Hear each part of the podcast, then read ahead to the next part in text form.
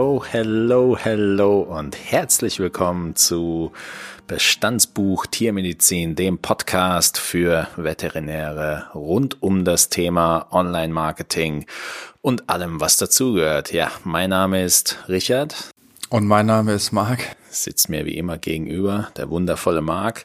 Ja, also Marc, ohne hier jetzt irgendwie um den heißen Brei rumzureden. Heute haben wir ein richtig spannendes Thema. Ich muss sagen, für mich ähm, eigentlich das spannendste Thema bisher, weil ich mit allem anderen halt im ja, täglichen Daily Business konfrontiert werde. Aber das ist für mich ein Thema, das ist aus einem Grund spannend. Das hat halt ähm, ja irgendwie Einfluss auf die ganze Gesellschaft. Und dadurch, dass sich die Gesellschaft so stark verändert hat, ist es für uns extrem relevant. Ja, auch hallo von meiner Seite. Jetzt machst du natürlich auch ganz schön spannend, weil du hast noch nicht das Thema genannt. Ähm, bevor wir jetzt hier alle vor Spannung erstarren, vielleicht äh, sagst du noch kurz die Folge an. Ja klar, ich bin davon ausgegangen, dass die Leute die Beschreibung schon gelesen haben. also klar.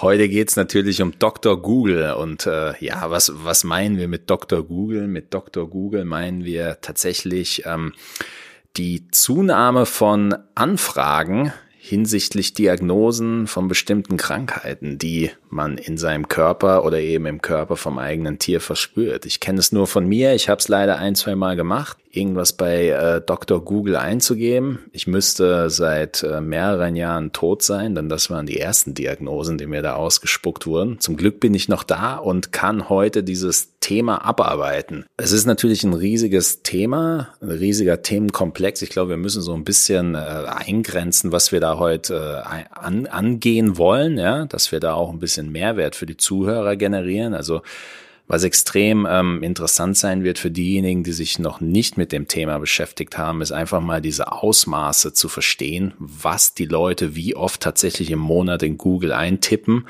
und in welcher Art und Weise das uns und unsere Praxis ähm, ja betreffen könnte und dann natürlich auch ähm, praktische Tipps geben, wie man, äh, wie man auf den Dr. Google Zug aufspringen kann oder wie man äh, ja ein potenzielles Problem, worauf wir gleich eingehen werden, entkräften könnte oder wie man da einfach vorgeht. Also ich, ähm, ich bin ready, ich freue mich und lass uns direkt einsteigen. Jo, von mir aus kann es ähm, auch sehr gerne, sehr gerne losgehen und ähm, ja, Let's go. Also lass uns direkt mal mit einer Bertelsmann-Studie, die sich äh, für die, also mit der Medizin im Expliziten befasst hat, einfach mal starten. Und die besagt nämlich, dass die Zahl derer, die sich in den vergangenen zwölf Monaten Wissen zu medizinischen Themen über das Internet angeeignet haben, seit 2001 von 65 Prozent auf 88 hochgeschossen ist. Das heißt, ähm, ein sehr, sehr großer Teil der Menschen ähm,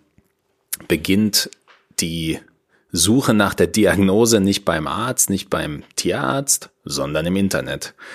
Du als äh, ja alter Haudegen, Direktor aus der Branche, ich meine, wie, wie findest du diese diese diese Angelegenheit? Ist ist das für dich irgendwie ein Problem? Ist das ein Segen? Ist das vielleicht beides? Ja, du, ich kann jetzt erstmal meine Meinung dazu zu sagen, immer so natürlich auch offen und ehrlich gesagt, dass ich da jetzt auch schon geraume Zeit, also ziemlich exakt auch sechs, sieben Jahre nicht mehr so am Praxistisch stehe, aber selbst zu der Zeit, wenn ich da zurückblicke, da gab es schon relativ viele ähm, informierte Kunden mit dabei. Und äh, die halt sich vorher mal angeschaut haben, was kann das alles so sein. Und ich wage jetzt mal zu behaupten, wenn ich äh, jetzt einen Kollegen, eine Kollegin draußen fragen würde, das hat sich nicht sehr viel geändert, sondern höchstwahrscheinlich werden die jetzt bestätigen, dass auch in der Tiermedizin, nicht nur in der Humanmedizin, die Leute doch äh, einige Symptome googeln oder sich halt einfach mal auf die Suche machen im Web, ähm, wo kriege ich da Informationen her.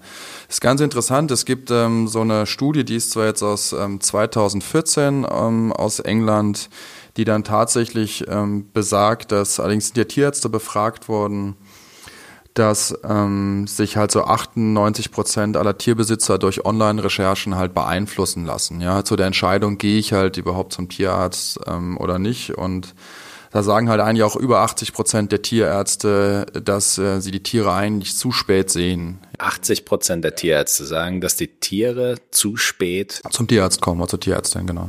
Aufgrund von, von diesen Eigendiagnosen, die man trifft. Genau. Die Studie ist, wie gesagt, schon aus 2014. Die Stichprobe äh, war so um 1200 ähm, Tierärzte mit dabei in Großbritannien. Es muss natürlich auch mal ein bisschen einschränkend dabei sein. Es sind Tierärzte befragt worden und natürlich kann man da schon einen kleinen Bias unterstellen. Äh, Nichtsdestotrotz kann man hier rausnehmen, glaube ich, dass wir einen ganz, ganz hohen prozentualen Anteil haben von ähm, Leuten, die sich halt vorab informieren. Das zeigen ja auch ähm, die Untersuchungen in der, in der Humanmedizin, ähm, die das bestätigen, ne? von dir die angesprochene Bertelsmann-Studie ähm, mit dabei. Da sind schon verdammt viele vorinformierte ähm, ja, Patientenbesitzer, Patienten in der Humanmedizin. Ja, unabhängig von den Zahlen, ob die jetzt wirklich so wuchtig sind, aber ähm, ist das nicht irgendwo alarmierend, dass, äh, also wenn wir jetzt sagen, okay, ähm, 98 Prozent lassen sich beeinflussen. Das heißt, eigentlich kommt jeder mit seinem Tier mit einer ganz bestimmten Meinung irgendwie in der Praxis an und äh, will die jetzt irgendwie mit einem Doktor diskutieren oder wie kann man sich das vorstellen? Ja gut, oder wenn man jetzt hier diese Studie äh, der Briten halt nimmt, kommen ja eben nicht oder kommen zu spät. Ne? Wir können ja vielleicht später auch noch mal ein bisschen auf die Gründe halt mit eingehen, aber das ist ja gerade ähm, höchstwahrscheinlich ein Problem und das kann ich auch nachvollziehen für einen für einen Tierbesitzer, der jetzt da kein Experte ist, wie ordne ich das ein, wie wichtig ist das? Vielleicht gleich an der Stelle ähm, ist jetzt auch relativ aktuell von der Bundestierärztekammer nochmal ein Informationsflyer rausgekommen, was eigentlich ein Notfall, ne? also wann brauche ich eigentlich jetzt gar nicht lange ähm, drüber nachdenken oder recherchieren, sondern da muss ich in jedem Fall äh, zum Tierarzt oder wenigstens Kontakt ähm, aufnehmen.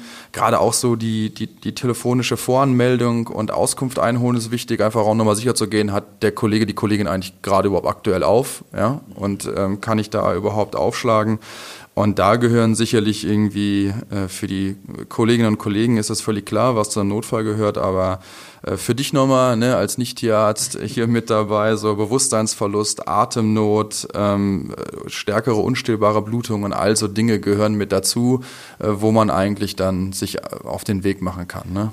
Ja, würde ich jetzt fast als offensichtlich einstufen, aber ähm, ich bin, bin ja nicht der Einzige, der in Google irgendwas eintippt oder eben nicht. Von daher ich glaube, um das Ganze so ein bisschen rund zu machen und ein bisschen Fleisch auf die Knochen zu bekommen, lass uns doch mal direkt einfach einsteigen ähm, bei ja, beim Anfang und äh, vielleicht mal einen Blick einfach auf Google werfen, was Google eigentlich macht und wieso äh, die Leute Google irgendwie so vertrauen mittlerweile, als wäre es eigentlich ein Tierarzt. Also ich meine, Googles Grundfunktion, die sollte jedem, der Google mal benutzt hat, klar sein. Wenn, wenn ich irgendwas in Google eintippe, dann will und kann Google mir mittlerweile ähm, passgenaue Antworten zu meiner eigentlichen Intention liefern. Das heißt, wenn ich ähm, Tierarzt äh, Heidelberg eintippe, dann wird mir Google ähm, Tierärzte in Heidelberg ausspucken. Wenn ich ähm, wenn ich irgendeinen Vergleich von potenziellen Medikamenten sehen will und schreibe Vergleich, da, da, da, dann sehe ich einen entsprechenden Vergleich und so weiter und so weiter. So, wenn ich jetzt irgendeine Krankheit eingebe von meinem Tier, dann kommen dann natürlich entsprechende Artikel, die über diese Krankheit reden und diese beschreiben. Google hat sich jetzt über die Jahre natürlich, Google lernt dazu, es ist ein lernender Algorithmus. Ähm, es gibt viele Faktoren, von denen dieser Algorithmus beeinflusst wird. Die Leute ähm, sagen, es sind über 200. Es gibt nie wirkliche Statements, die Google ähm, ja zu den größten Fragen irgendwie rausgegeben hat, aber dadurch, dass vieles getestet werden kann, sind die Leute halt äh, ja dazu gekommen, dass es gewisse Faktoren gibt, die entscheidend sind. Was absolut entscheidend ist für diesen lernenden Algorithmus, sind einfach strukturierte Daten auf einer Website. Das heißt, wenn ich ähm, wenn ich als Website-Betreiber extrem viele Fragen zu einem Thema abarbeite, die halt von einem potenziellen Tierhalter eingetippt werden, dann ist die Wahrscheinlichkeit, dass mein Post, mein Blogpost zum Beispiel, eine hohe Relevanz für diese Zielgruppe hat, gegeben. Wenn wir jetzt überlegen, okay, 2019, welche Rolle nimmt Google im Leben des Tierhalters ein? Ich meine, die Einleitung hat es ja recht deutlich gemacht. Ähm, mittlerweile ist Google nicht nur für uns ähm, ein Ort, wo wir den Weg zum nächsten Tierarzt aufsuchen oder uns geben lassen, sondern Google ist mittlerweile der Ort, wo wir uns Diagnosen einholen und vielleicht anfangen, ähm, irgendwie selbst rumzudoktoren, wo wir vielleicht nicht rumdoktoren sollten. Ich meine jetzt die Frage an dich, äh, du bist dir der Gefahren sicherlich auch schon vor der Folge bewusst gewesen als Tierhalter. Welche, welche Rolle nimmt denn Google in deinem Leben ein? Ja gut, also ich äh, bin jetzt Tier, Tierhalter von einem, von einem Hund, ja. Also da war ich so, zu behaupten, dass ich mir so grob noch einigermaßen ähm, auskenne. Aber äh, klar, dahingehend nutze ich das auch nochmal schnell ähm, als Tierarzt, um vielleicht nochmal die Dosierung nachzuschauen. Ja, das sind Sachen, vielleicht auch nochmal äh, mittlerweile äh, Beipackzettel sind auch alle online, weil bei mir landen die relativ häufig äh, in der Mülltonne, weil ich mittlerweile weiß, ich kann das zügig nachschlagen im, im Internet. Also so sind die Punkte, ähm, in, in denen ich das jetzt, sage ich mal, aus meiner äh, gebiasten Perspektive des Tierhalters ähm, nochmal sehe, ja. Und äh, ja, das äh, vielleicht als Tierarzt habe ich schon mal häufiger in Google, klar, wenn es um Rassen geht. Gerade, äh, bin ich auch ganz ehrlich, äh, Katzenrassen, das sind irgendwie so viele auch geworden, dass ich da schon mal ein paar Mal ge gegoogelt habe mit drin. Und ich wage auch zu behaupten, viele der Kolleginnen und Kollegen googeln auch nochmal ähm, halt gewisse Sachen nach. Okay, also es hat äh, irgendwo eine Daseinsberechtigung, weil weil es einfach gute Informationen liefert. Genau, ich glaube, aber das bezieht sich jetzt gar nicht so sehr auf Google, sondern auf eine Suchmaschine. Ne? Das wäre jetzt auch so eine Frage, die jetzt gerade bei mir aufgekommen ist, wo ich dazugehört habe. Äh, gilt das jetzt nur für Google oder gilt das jetzt auch äh, für jede andere Suchmaschine? Ja, also ähm, gerade mit so einem lernenden Algorithmus, ich würde jetzt mal spekulieren, würde sagen höchstwahrscheinlich ja. Also eine andere Suchmaschine, die mir einfällt, wäre jetzt noch Bing oder irgendwie anderes mit dabei, aber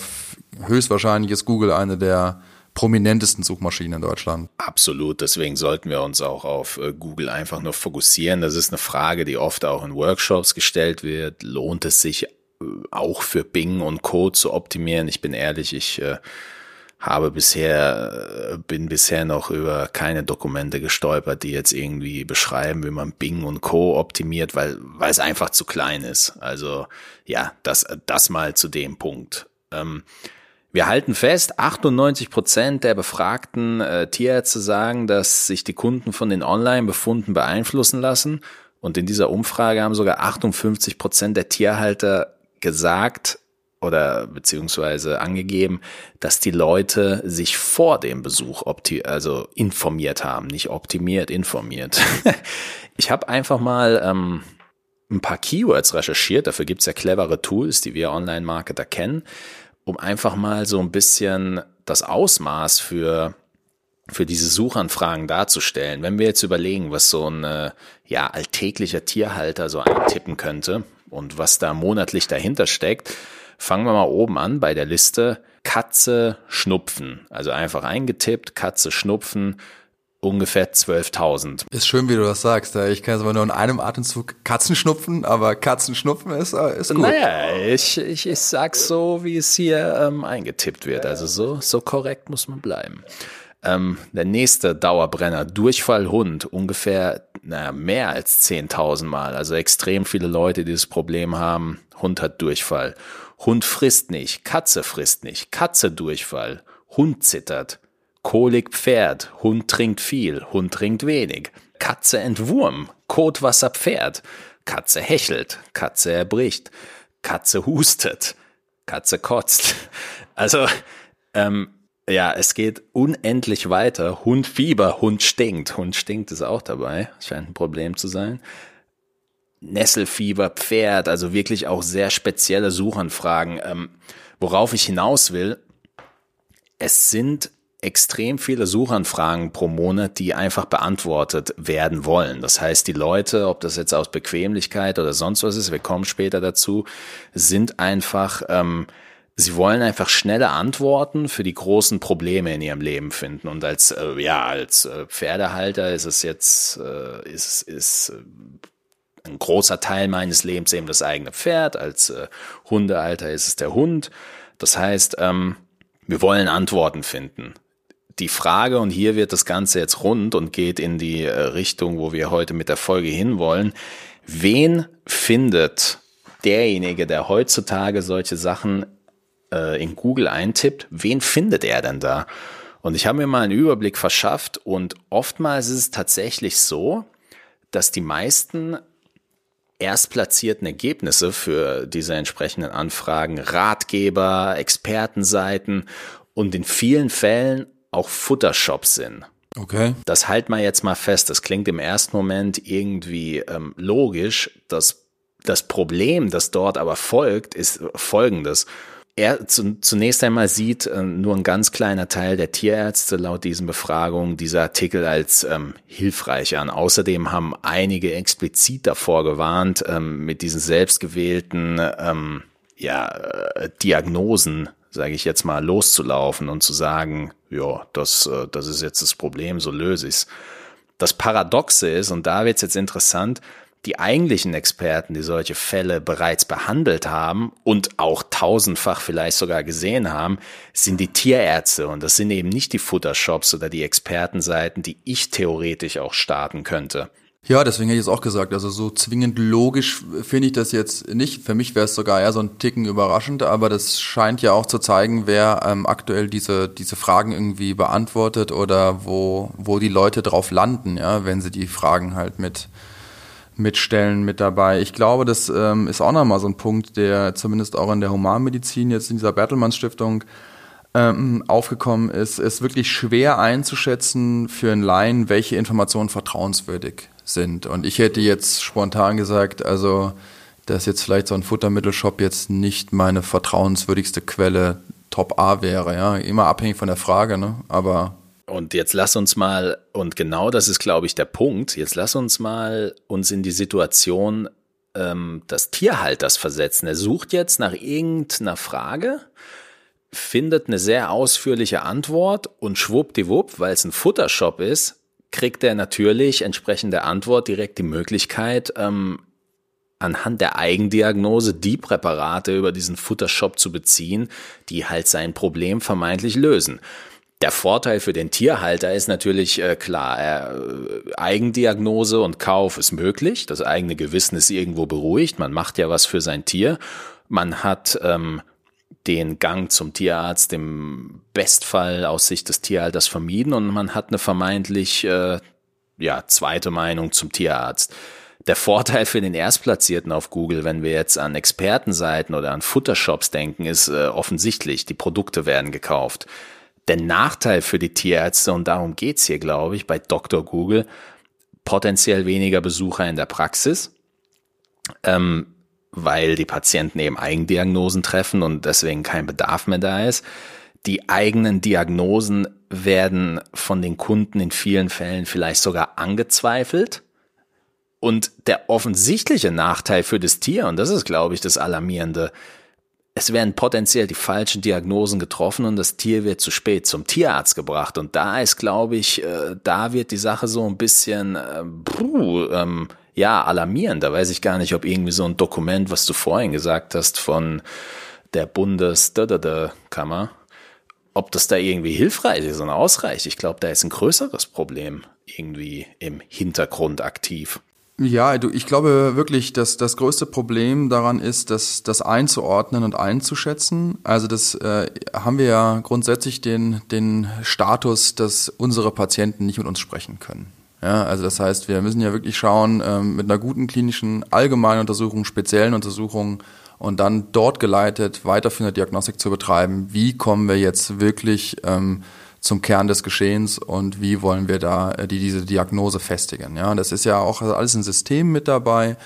Aber ähm, ja, dafür müssen die Tiere in der, in der Praxis sein und dafür muss es eingeordnet sein. Und ich finde es schon ein ganz guter Schritt, der jetzt hier ähm, auch von der Bundestierärztekammer gegangen wird, immer klar zu machen, ähm, was ist ein Notfall Allerdings hat das jetzt weniger den Hintergrund, ähm, um das so ganz noch kurz da, dabei zu ergänzen, weniger den Hintergrund jetzt, dass äh, die Suche auf Google optimiert wird und wer in Google sucht, dann doch zügiger zum Tierarzt kommt, sondern dass wir aktuell eine Diskussion haben in der Tierärzteschaft, wie regeln wir eigentlich die, die Notdienstregelung und wie viele Kollegen haben eigentlich noch oder bieten noch einen Notdienst an ähm, 24-7. Und deswegen ist eigentlich nochmal so ein Informationsschreiben dabei, äh, muss ich tatsächlich jetzt ähm, aktuell dort beim Kollegen aufschlagen mitten in der Nacht oder nicht. Und so ein paar Dinge habe ich jetzt einleitend gesagt, die sind im Flyer noch besser zu sehen. Ich denke, das geht aber den Kollegen in der Humanmedizin auch äh, so, wenn wir da mit jemandem sprechen, der in Notaufnahme hockt.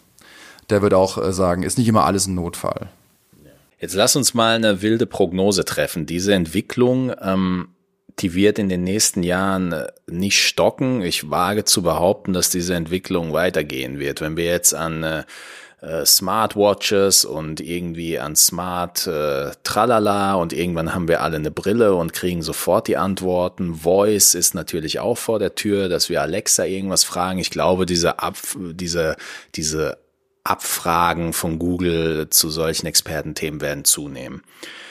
Wenn wir uns die Gründe anschauen, die genannt wurden, weshalb die Leute diese Eigendiagnosen treffen wollen, ist der Punkt eins finanzielle Engpässe, der Punkt zwei mangelndes Verständnis fürs Problem und der Punkt drei ähm, ist irgendwie die Motivation, das eigene Tier, das gerade leidet, ähm, ja, selbst zu behandeln. Ich glaube, für uns, ich sage jetzt einfach mal uns, für uns als äh, Tierärzte ist jetzt die ganz große Frage, wollen wir uns diesem Google-Thema ähm, ja, gegenüber verschließen oder wollen wir tatsächlich Dr. Google effektiv für uns und unsere Praxis arbeiten lassen? Das heißt, wollen wir uns in dieses aktuelle Suchverhalten unserer ähm, potenziellen Kunden einpflegen oder lassen wir das Ganze? Ich meine, wir hätten diesen Podcast jetzt nicht gemacht, wenn ich jetzt sagen würde, nö, machen wir nicht und wir gehen, wir gehen das Ganze mit. Ich glaube, meine Meinung ist klar und was wir, ähm, was wir jetzt gemeinsam versuchen sollten, glaube ich, für die zweite Hälfte des Podcasts ist einfach herauszuarbeiten, wie wir das Ganze denn angehen können, ja. Ich glaube, auch ein guter Punkt ist einfach, das in Anführungszeichen zu akzeptieren, dass das so sein kann. Ja, also einfach ähm, sich nicht dagegen zu, zu sträuben, auch ähm, mit dabei, sondern das halt auch aktiv in das Gespräch halt mit, mit einbinden. Auch da wieder in der Normalmedizin hat man gesehen, dass das ähm, viele der Patienten auch verbergen vor ihrem Arzt, also, also auch nicht sagen, dass sie sich vorher informiert haben. Ich hatte das Gefühl, dass das ähm, äh, in, zumindest in vielen Fällen in der Tiermedizin eher nochmal angetrieben wurde und ziemlich klar gesagt wurde, dass man sich da äh, vorinformiert hat und auch so ein bisschen in eine Challenge gegangen ist, vielleicht auch mit dem, mit dem Tierarzt dabei. Wie gesagt, auch immer glaube ich, wenn man, erster Schritt äh, anzuerkennen, zweiter Punkt, einfach nochmal zu gucken, okay, wie valide ist denn eigentlich so die Information gewesen und mit welchen Anliegen kommen die, kommen die Leute.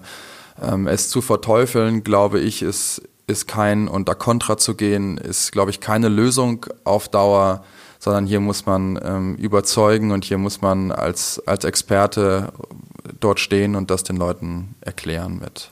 Sagst selbst du, du bist ja immer kritisch gegenüber meinen Online-Marketing-Themen. Ja gut, irgendwann ähm, muss ich dir auch mal recht geben. Ja? An, an ein oder zwei Punkten fällt mir auch immer schwer, aber ähm, ja, manchmal hast du einen guten Punkt. Ja, Alter, das, damit kann ich leben.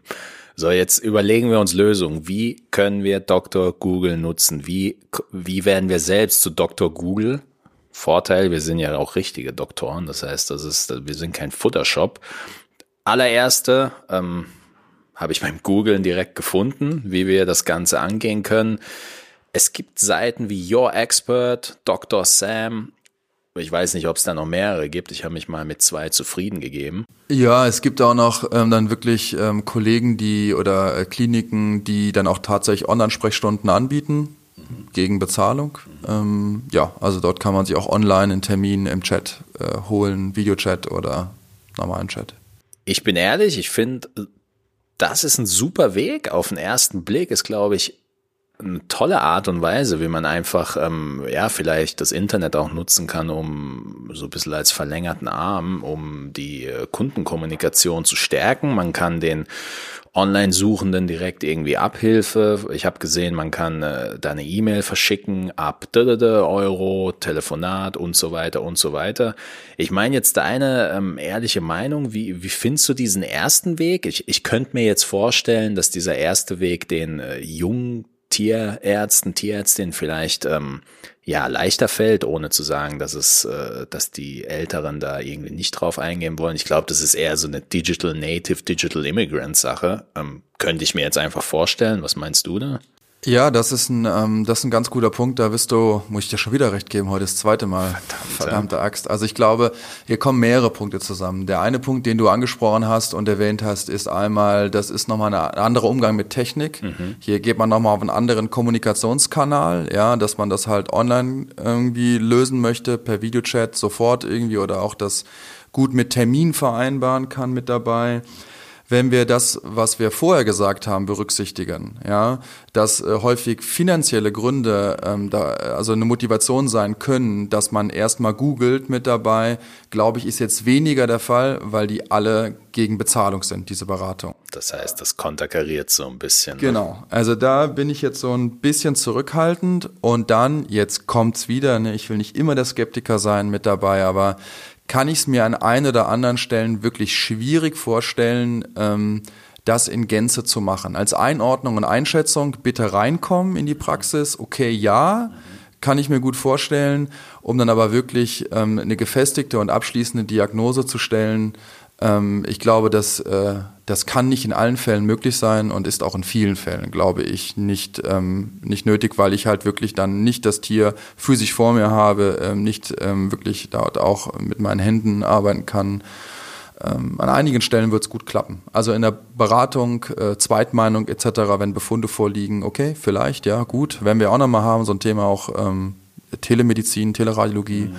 Mhm. Aber ich glaube, es hat auch Grenzen.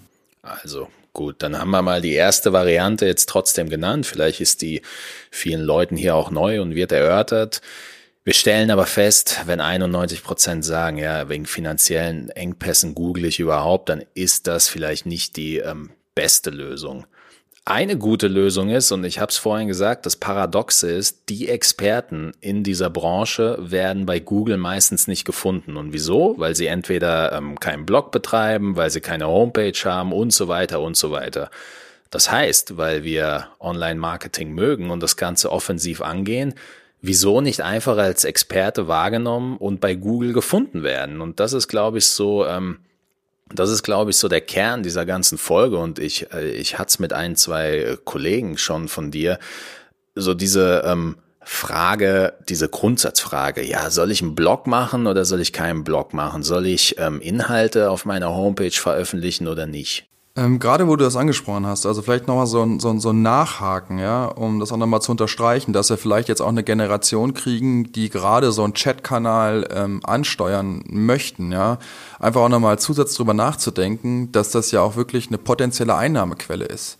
Und A, zu einem äh, natürlich für, für das eigene Klientel, wenn ich mir da einfach ein Zeitfenster setze, in denen ich das mache. Ja, ich brauche die technischen Anforderungen dafür mit dabei aber B kann ich das auch äh, vielleicht von zu Hause aus machen und muss dafür nicht direkt in die Praxis rein. Also ich kann es schon mal ortsunabhängig machen und habe eine weitere Möglichkeit, eine Dienstleistung anzubieten. Und B, wenn mein Expertenwissen so speziell ist, kann ich das nicht nur für meine, äh, für meine Patientenbesitzer äh, anbieten und für mein Klientel, sondern vielleicht auch für Kollegen, die in dem Zeitfenster halt dann mich kontaktieren können, um nochmal, ähm, ja, da nochmal eine Nachfrage stellen zu können oder eine Zweitmeinung. Ja, und der absolute Kracher ist natürlich, dass nicht alle meine Kunden in dem Fall aus meiner Ortschaft kommen müssen. Ne? Also, Absolut. also das, äh, das mal nur so am Rande. Jetzt lass uns mal, ähm, wir, wir sagen jetzt mal fiktiv, uns hat jemand die Frage gestellt, soll ich einen Blog machen oder soll ich keinen Blog machen? Ja, Blog, unbedingt. So. Der große Vorteil, wir haben das Expertenwissen schon. Wir sind absolute Experten auf unserem Gebiet. Ähm, wir haben viele Jahre in unsere Expertise reingesteckt. Wir haben viele Fälle live gesehen. Das heißt, das ist alles schon da. Der große Nachteil, das Ganze ist zeitaufwendig. Das haben wir immer wieder, ob das jetzt bei Facebook-Content, Redaktionsplan, Instagram, das Ganze kostet einfach Zeit. Trotzdem gehen wir jetzt mal rein in die Praxistipps und ähm, machen so ein bisschen Google nutzen 101. Wie wird man selbst zu Dr. Google? Also, Punkt eins ist, glaube ich, der offensichtlichste von allen einen Blog in die eigene Homepage integrieren. Da setze ich jetzt natürlich voraus, dass die eigene Praxis schon eine Homepage hat. Wir werden, wir werden, wir werden der Homepage-Sache, weil sie einfach wichtig ist, äh, eine extra Folge widmen, wie man so eine Homepage aufbaut, wie man mit der gefunden wird. Ich setze jetzt einfach mal voraus, eine Homepage ist da und es kann ein Blog integriert werden in diese Homepage. Das ist der erste Schritt. Würdest du sagen, ist das eigentlich bei allen äh, technisch möglich, bei allen Homepages, selbst wenn man jetzt kein Techie ist, so wie du oder Marketer? Absolut. Also ob man jetzt WordPress nutzt oder einen Freund hat, der einem das Ganze irgendwie selbst äh, äh, kodiert oder ob man irgendwie diese neuartigen Baukastensysteme wie Wix oder wie, ob man die jetzt nutzt. Ich glaube, man bekommt das Ganze ähm, recht problemlos hin. Der zweite, und das ist, glaube ich, der wichtigste Punkt, auch hier wieder die Planung, Themen sondieren. Über was kann ich, beziehungsweise über was möchte ich schreiben? Also ja, für was möchte ich auf Google gefunden werden? Vorhin hatten wir es drüber. Hundedurchfall, Katzendurchfall, Kolik bei Pferden, tralala. Wenn man sich, ähm, wenn man vielleicht in sich geht und äh, seine letzten 150 Krankheitsfälle irgendwie, äh, ja, sage ich mal, auf dem Blatt Papier irgendwie zusammenfasst, dann kriege ich da in kürzester Zeit extrem viele ähm, ja, potenzielle Fragen, die von Leuten in Google eingetippt werden. Und das gibt so ein bisschen dann auch meine Themen vor oder meine Themen, äh, mein Themenplan, weil ich dann genau weiß, okay, wenn die Leute ähm, bei mir in der Praxis dieses Problem haben, werden sie wahrscheinlich auch in Google danach suchen. Der zweite Punkt und äh, äh, jetzt will ich den Leuten gratulieren, die bei Minute 31 immer noch zuhören. Man sollte natürlich eine Keyword-Recherche machen. Äh, dafür, bra dafür braucht man Tools und so weiter. Die Leute, die hier jetzt zuhören, Zuhörer des Podcasts sind, die kriegen von uns die Keyword-Recherche kostenlos. Das heißt, die werfen uns rüber, was sie da ähm, gerne recherchieren wollen und äh, ich hack das in meine Tools ein und ähm, ja, schickt dann die entsprechende äh, Excel-Tabelle rüber. Das von meiner Seite.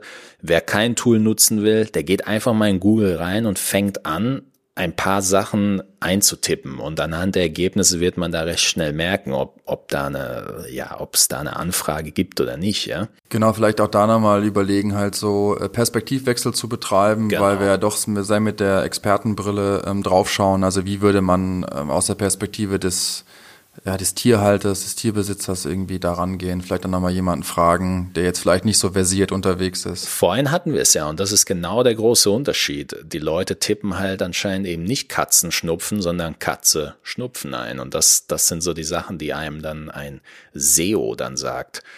Content-Produktion und da haben die meisten Leute die größten Probleme. Deswegen heißt jetzt ähm, Stift rausholen und mitschreiben. Natürlich kann man sich mit äh, Willst du vielleicht noch mal ganz kurz sagen, was SEO ist, wenn man jetzt noch nicht so. Äh, die vorherigen Folgen gehört hat, wo wir vielleicht schon mal SEO angesprochen haben? Du, du holst mich immer ab, wenn ich äh, hoch hinaus will. Das finde ich gut. Also, ich halte dich fest, du kommst jetzt so schnell weg. Sehr gut.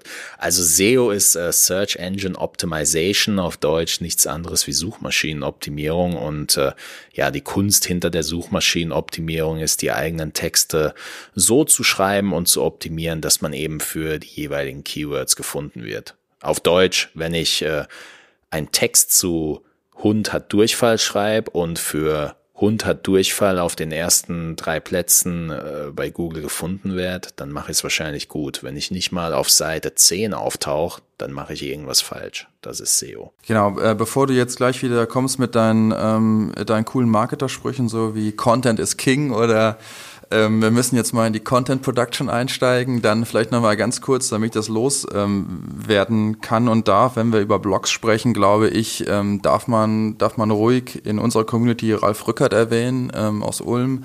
Äh, einer wohl der äh, meistgelesenen Blogs in der Tiermedizin mit drin und ähm, der sagt auch offen und ehrlich, er schreibt da eigentlich in seinem Blog darüber, natürlich auch primär für sein Klientel, aber auch die Dinge, die, die ihn beschäftigen und die, die ihn bewegen und mit denen er sich auseinandersetzen möchte, weil er weiß, das kostet Zeit, das gut zu aufarbeiten und das auch wirklich zu schreiben mit dabei. Ähm, ja, und das ist, glaube ich, auch ein guter Punkt. Also wenn ich da schon hingehe, Zeit investiere, Arbeit investiere, dann soll es auch etwas sein, da, wo ich eventuell eh nochmal drüber nachdenken möchte selber oder mich nochmal tiefer ähm, informieren will und kann das dann auch für mein Klientel aufarbeiten oder in dem Fall jetzt sogar für die, für die gesamte Community mit dabei.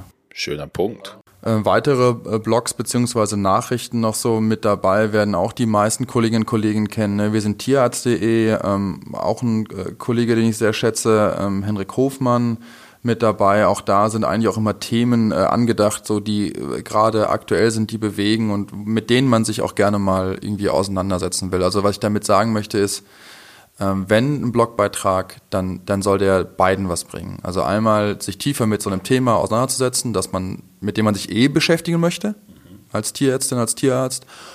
und der dann trotzdem einen Mehrwert hat, ähm, ja, fürs Klientel. Und da glaube ich, ist das Schwierige, aber da kommen wir dann gleich ähm, wieder, wenn du Content King hier übernimmst, das so einfach aufzuarbeiten und so zu gestalten, dass man das halt auch gut wahrnehmen kann und auch mitnehmen kann. Da kommen wir nicht gleich dazu, sondern jetzt, weil das ist der entscheidende Punkt, wenn es um die Content Production geht, ist nämlich genau das wir können so viel Expertenwissen wie möglich haben und wir können äh, zu Hundedurchfall vielleicht eine Doktorarbeit schreiben und die dann veröffentlichen. Aber ah, da gibt's schon genug, glaube ich. Äh, ich denke auch.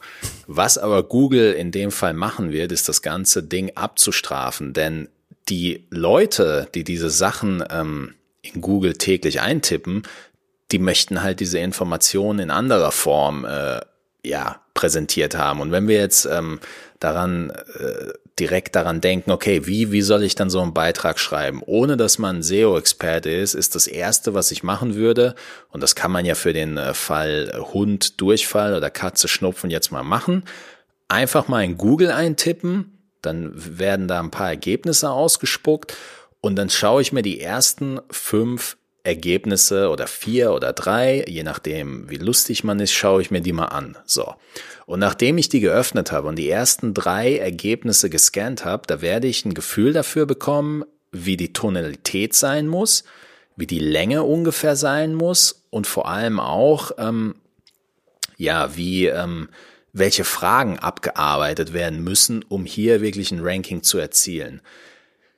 Wo das Ganze dann besonders wird, weil man soll keine Sachen kopieren, sonst wird das Ganze abgestraft. Wo das Ganze besonders wird, ist dann der Punkt, okay, was kann ich hier mit meiner ganz speziellen Expertise, was kann ich zu diesen Inhalten noch einfügen? Das heißt, unser Text ist dann ein Mix aus ähm, Sachen, die schon beantwortet wurden. Also äh, Content-Produktion ist nicht jedes Mal das Rad neu erfinden, sondern in einer Art und Weise ähm, zu positionieren. Also keine wissenschaftliche äh, nee. Arbeit äh, und Ab Abhandlung. Absolut nicht. Also ähm, offene Fragen mit offenen Sätzen, so kurz, also nicht so kurz wie möglich, aber so ähm, ja ausführlich wie nötig beantworten. Das ist, glaube ich, so, ähm, das ist, glaube ich, so der Trick. Ja, möglichst in einfacher Sprache, prägnant auf den Punkt gebracht, ähm, dass es halt, ähm, sag ich mal, eine breite Masse verstehen kann. Genau. Und eine einfache Guideline. Ich schaue mir die ersten drei Ergebnisse an und sehe jetzt, okay, die haben alle äh, in Quersumme haben die eine Wortanzahl von 1500. Wenn ich jetzt einen Blogbeitrag schreibe, der 400 Wörter hat, dann ist die Wahrscheinlichkeit, dass ich mit diesem Beitrag zum Thema Hundedurchfall auf Platz eins ranke gleich null, weil Google realisieren wird, okay, ähm, normal, ich sage jetzt mal normal in Anführungszeichen, sind 1500 Wörter und jetzt hat jemand einen Beitrag publiziert mit 400 Wörtern. Wie soll dieser viel, viel kürzere Beitrag all die Fragen vom User beantworten? Das ist ja gar nicht möglich. Und in den meisten Fällen ist es halt tatsächlich auch so überspitzt, wenn ich jetzt in die andere Richtung gehe, wenn ich jetzt einen Beitrag schreibe mit 14.000 Wörtern, dann wird Google auch sagen, ja gut, die durchschnittliche Lesezeit von so einem Artikel ist, äh, sind vier Minuten und für deinen Artikel brauche ich irgendwie anderthalb Stunden, um den zu lesen, ist vielleicht, wenn wir jetzt wieder an Google denken, Ausgangskriterium, ähm, schnelle Antworten zu großen Fragen ist halt vielleicht auch nicht das Richtige. Und da, ähm, wenn man jetzt so in die Richtung denkt, da wird man für seine Themenkategorien recht schnell einen Überblick darüber bekommen, okay, Katzenschnupfen durchschnittlich ähm, 1200 Wörter, die ersten vier Ergebnisse, dann schreibe ich einen Artikel mit 1600 Wörtern, weil ich ein bisschen mehr zu dem Thema weiß. Next. Hundedurchfall 1500, dann schreibe ich 2000 Wörter, weil ich ein bisschen mehr weiß. Next. Und so weiter und so weiter. Also scheint ja schon die, die, die Länge des Beitrags mit, mit entscheidend ähm, zu sein. Absolut. Die Länge des Beitrags, die Anzahl der Fragen, die ähm, tatsächlich hier abgearbeitet wurden. Also wenn ich jetzt, äh, es ist immer ein Querschnitt. Wenn ich mir die ersten drei Ergebnisse anschaue, sehe ich zum Beispiel, die Frage wird immer gestellt im Artikel und auch beantwortet. Die Frage wird immer gestellt und beantwortet. Und dann, und da ist dann das Expertenwissen, das man sich zunutze machen kann, dann kommt man natürlich mit dem Punkt und sagt, oh, diese Frage wurde überhaupt noch nicht beantwortet. Aber wenn ich sie ähm, in der Praxis meinen Patienten erkläre, dann sind die immer super happy und wir haben super Ergebnisse erzielt. Also das ist dann der Punkt, so mache ich meinen Beitrag dann besonders, ja. Würdest du sagen, das ist immer themenabhängig ähm, oder gibt es so eine, so eine Art ähm, Faustregel, dass man sagt, die Länge sollte er Minimum haben und die Länge sollte er Maximum haben? Also ich, äh, man sagt, die, es, es sind einige Faustregeln, die aufgestellt wurden. Ich gehe jetzt aus meiner Erfahrung aus und wir haben für sehr, sehr viele Themen, die für uns relevant sind, entsprechende Rankings auf Google. Man sollte keine Faustregeln ähm, aufstellen, sondern man sollte wirklich von Thema zu Thema schauen und äh, ein Verständnis dafür bekommen, welche Informationen hier wichtig sind und welche Länge das Ganze haben muss. Extrem wichtig ist natürlich auch, wenn ich jetzt Artikel sehe, ähm, die ersten vier Artikel äh, für das jeweilige Keyword haben jeweils ähm, drei Bilder im Beitrag.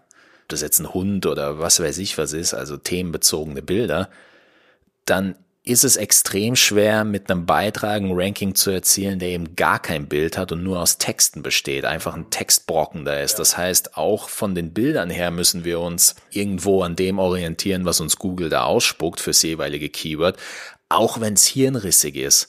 Aber wenn wir Rankings erzielen wollen, und das ist ja diese Dr. Google Part, dann müssen wir halt nach den Regeln spielen. Das Gute ist, wenn wir die ersten Folgen jetzt beachtet haben, die wir zwei besprochen haben, dann habe ich ja schon Bilder, weil ich ja Content produzieren will. Und hier ist der Punkt, dann kann ich den Content halt doppelt nutzen und mache die Arbeit nicht doppelt und dreifach. Okay, würdest du auch sagen, äh, mittlerweile ist eigentlich zwingend notwendig, dass man auch ein, äh, ein Video einpflegt oder würdest du sagen, das äh, kann, aber muss nicht zwingend sein? Ich glaube, wenn es sich anbietet und wenn man das gerne macht, dann sollte man es unbedingt nutzen, weil ein Faktor, den Google bewertet, ist natürlich auch die Varietät des Contents. Das heißt, wenn jetzt alle ähm, Ergebnisse auf Seite eins ähm, irgendein Diagramm haben, das so ähnlich ist und ich habe irgendwann auch ein Diagramm und vielleicht ein Video, was ein Thema nochmal ausführt und noch mehr Kontext gibt, dann ist das, glaube ich, eine sehr, sehr gute Sache, die man auf jeden Fall angehen sollte. Ja, ist aber schon mal ein guter Punkt, dass ähm, du jetzt auch sagst, dass das unterschieden wird. Ne? Also, dass gesehen werden kann, dass ähm, ja, dass eine Grafik ist oder ein Bild äh, und ein Video, dass halt Google sowas halt auch mit detektieren kann. Ne? Ja. Äh, war mir jetzt nicht klar.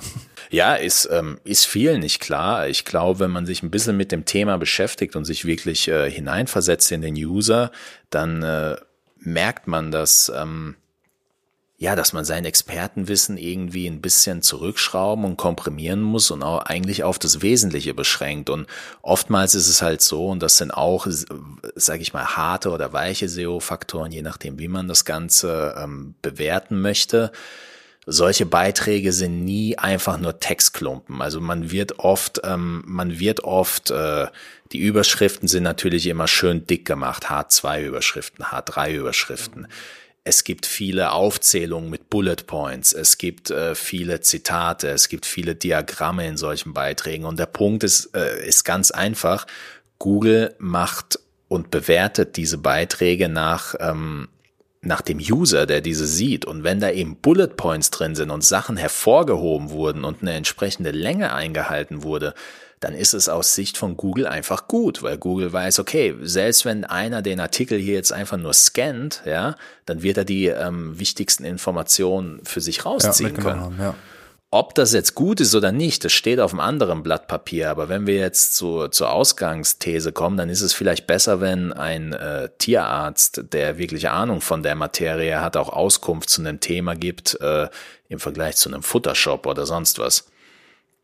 Ich glaube, der ähm, letzte Punkt, und dafür werden wir auch nochmal eine eigene Folge machen, ist wirklich auch auf Google My Business präsent zu sein.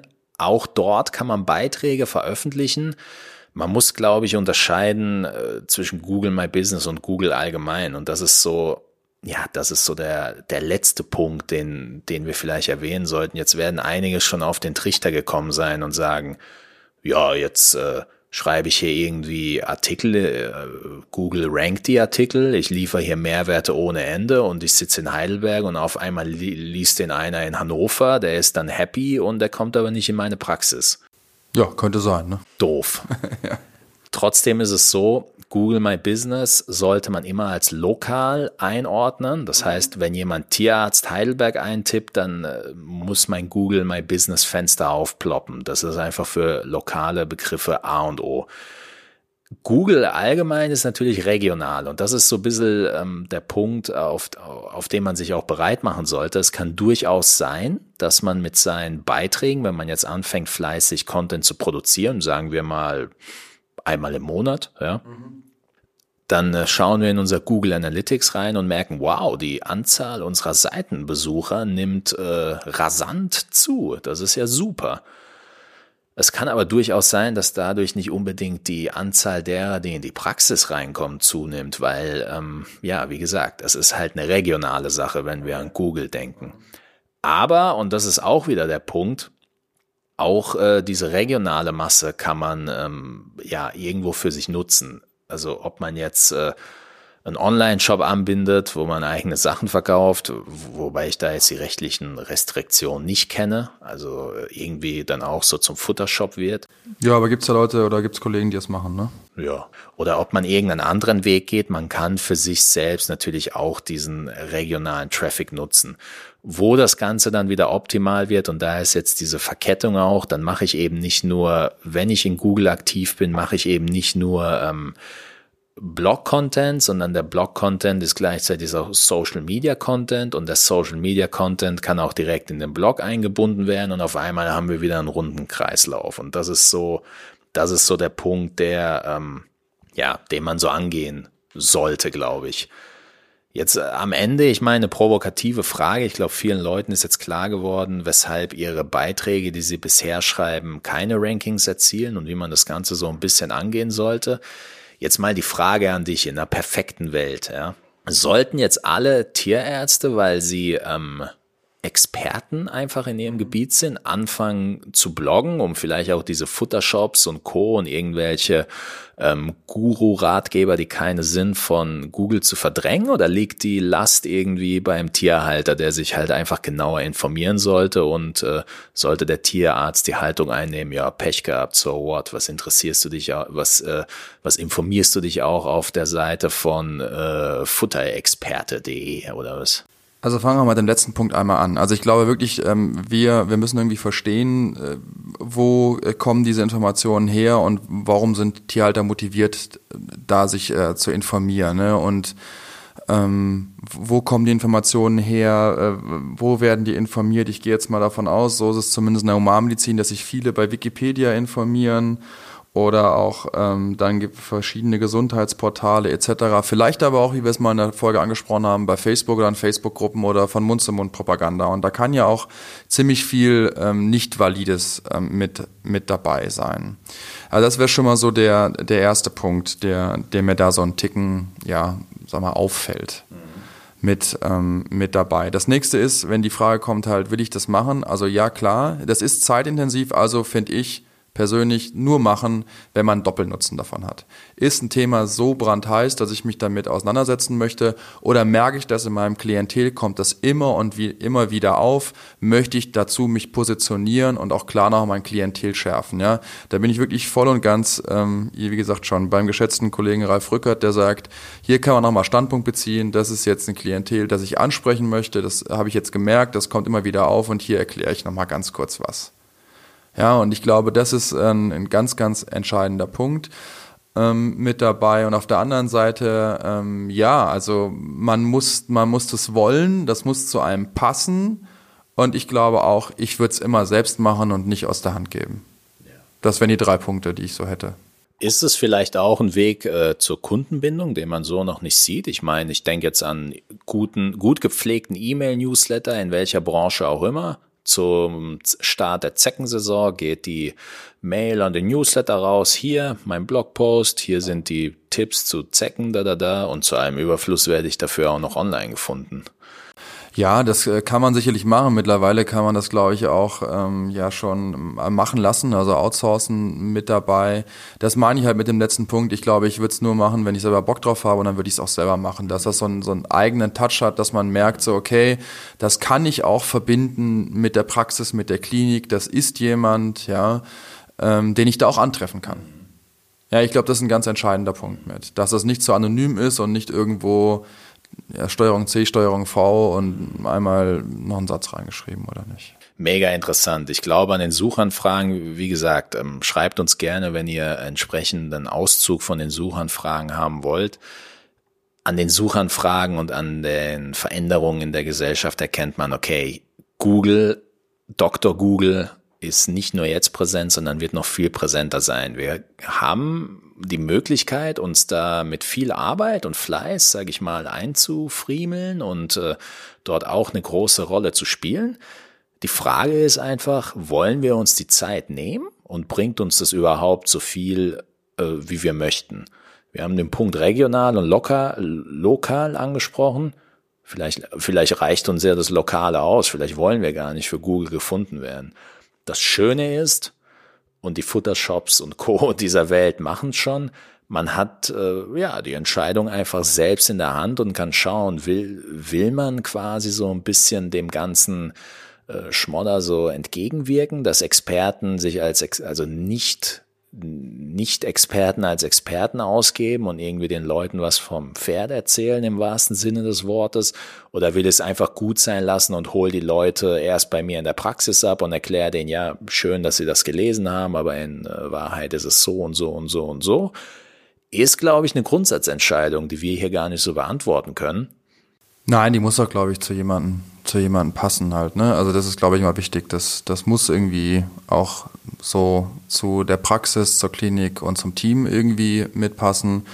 Und wenn ich jetzt auch noch mal so ganz kurz äh, so mein, mein Fazit vielleicht schon für, für heute ziehen darf, äh, Richard, ist sicherlich auf der einen Seite, ähm, Dr. Google ist da, äh, Patienten, Besitzer, Tierhalter äh, nutzen das. Das sollten wir irgendwie ähm, einfach anerkennen. Ja, weil ändern können wir daran irgendwie nichts. Ähm, damit umgehen müssen wir auch in irgendeiner Art und Weise, äh, aber wir können es auch nutzen. Ja, auf, auf der anderen Seite, ja. Das heißt, wir können da auch selber Beitrag nochmal noch mal bringen, sei es jetzt mit einem Blog ähm, mit drin und auch Content da generieren, auch nochmal das Profil der Praxis schärfen.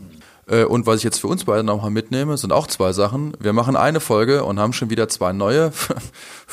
Großartig, ja, auch wieder Arbeit. Ähm, aber äh, ja, werden wir uns noch über das Thema Homepage unterhalten müssen. Ähm, wenn du jetzt auch schon sagst, eigentlich sollte man die Option von einem Blog mit dabei haben. Und dann auch nochmal Google Business. Absolut. Ja. Also an Folgen wird es uns nicht ausgehen, was für uns super interessant wäre und äh, ich kann es nur nochmal betonen Nehmt gerne die Möglichkeit wahr, uns mit Fragen zu löchern zum Thema SEO und äh, Keyword-Recherche und was da nicht alles ähm, ja, aufgekommen ist. Wer jetzt äh, motiviert ist und anfängt mit seinem Blog, ich glaube, so eine Guideline hat jetzt jeder, mit der er loslaufen kann und äh, die Chancen für tatsächliche Rankings äh, sind jetzt höher hoffentlich als vorher. Was interessant wäre, ist wirklich von jemandem zu hören, der jetzt über einen Zeitraum von drei, vier, fünf, sechs Monaten jetzt einfach mal postet, was da tatsächlich an Ergebnissen rumgekommen ist. Ich glaube, da wird's nochmal für uns extrem interessant, ob dann jemand wirklich sagt, okay, ich habe euren Rat befolgt und äh, habe jetzt viel mehr Anfragen, aber überhaupt nicht mehr äh, irgendwie Patienten oder ich habe euren Rat befolgt und meine Marke wird irgendwie stärker wahrgenommen, mehr Leute kommen in die Praxis.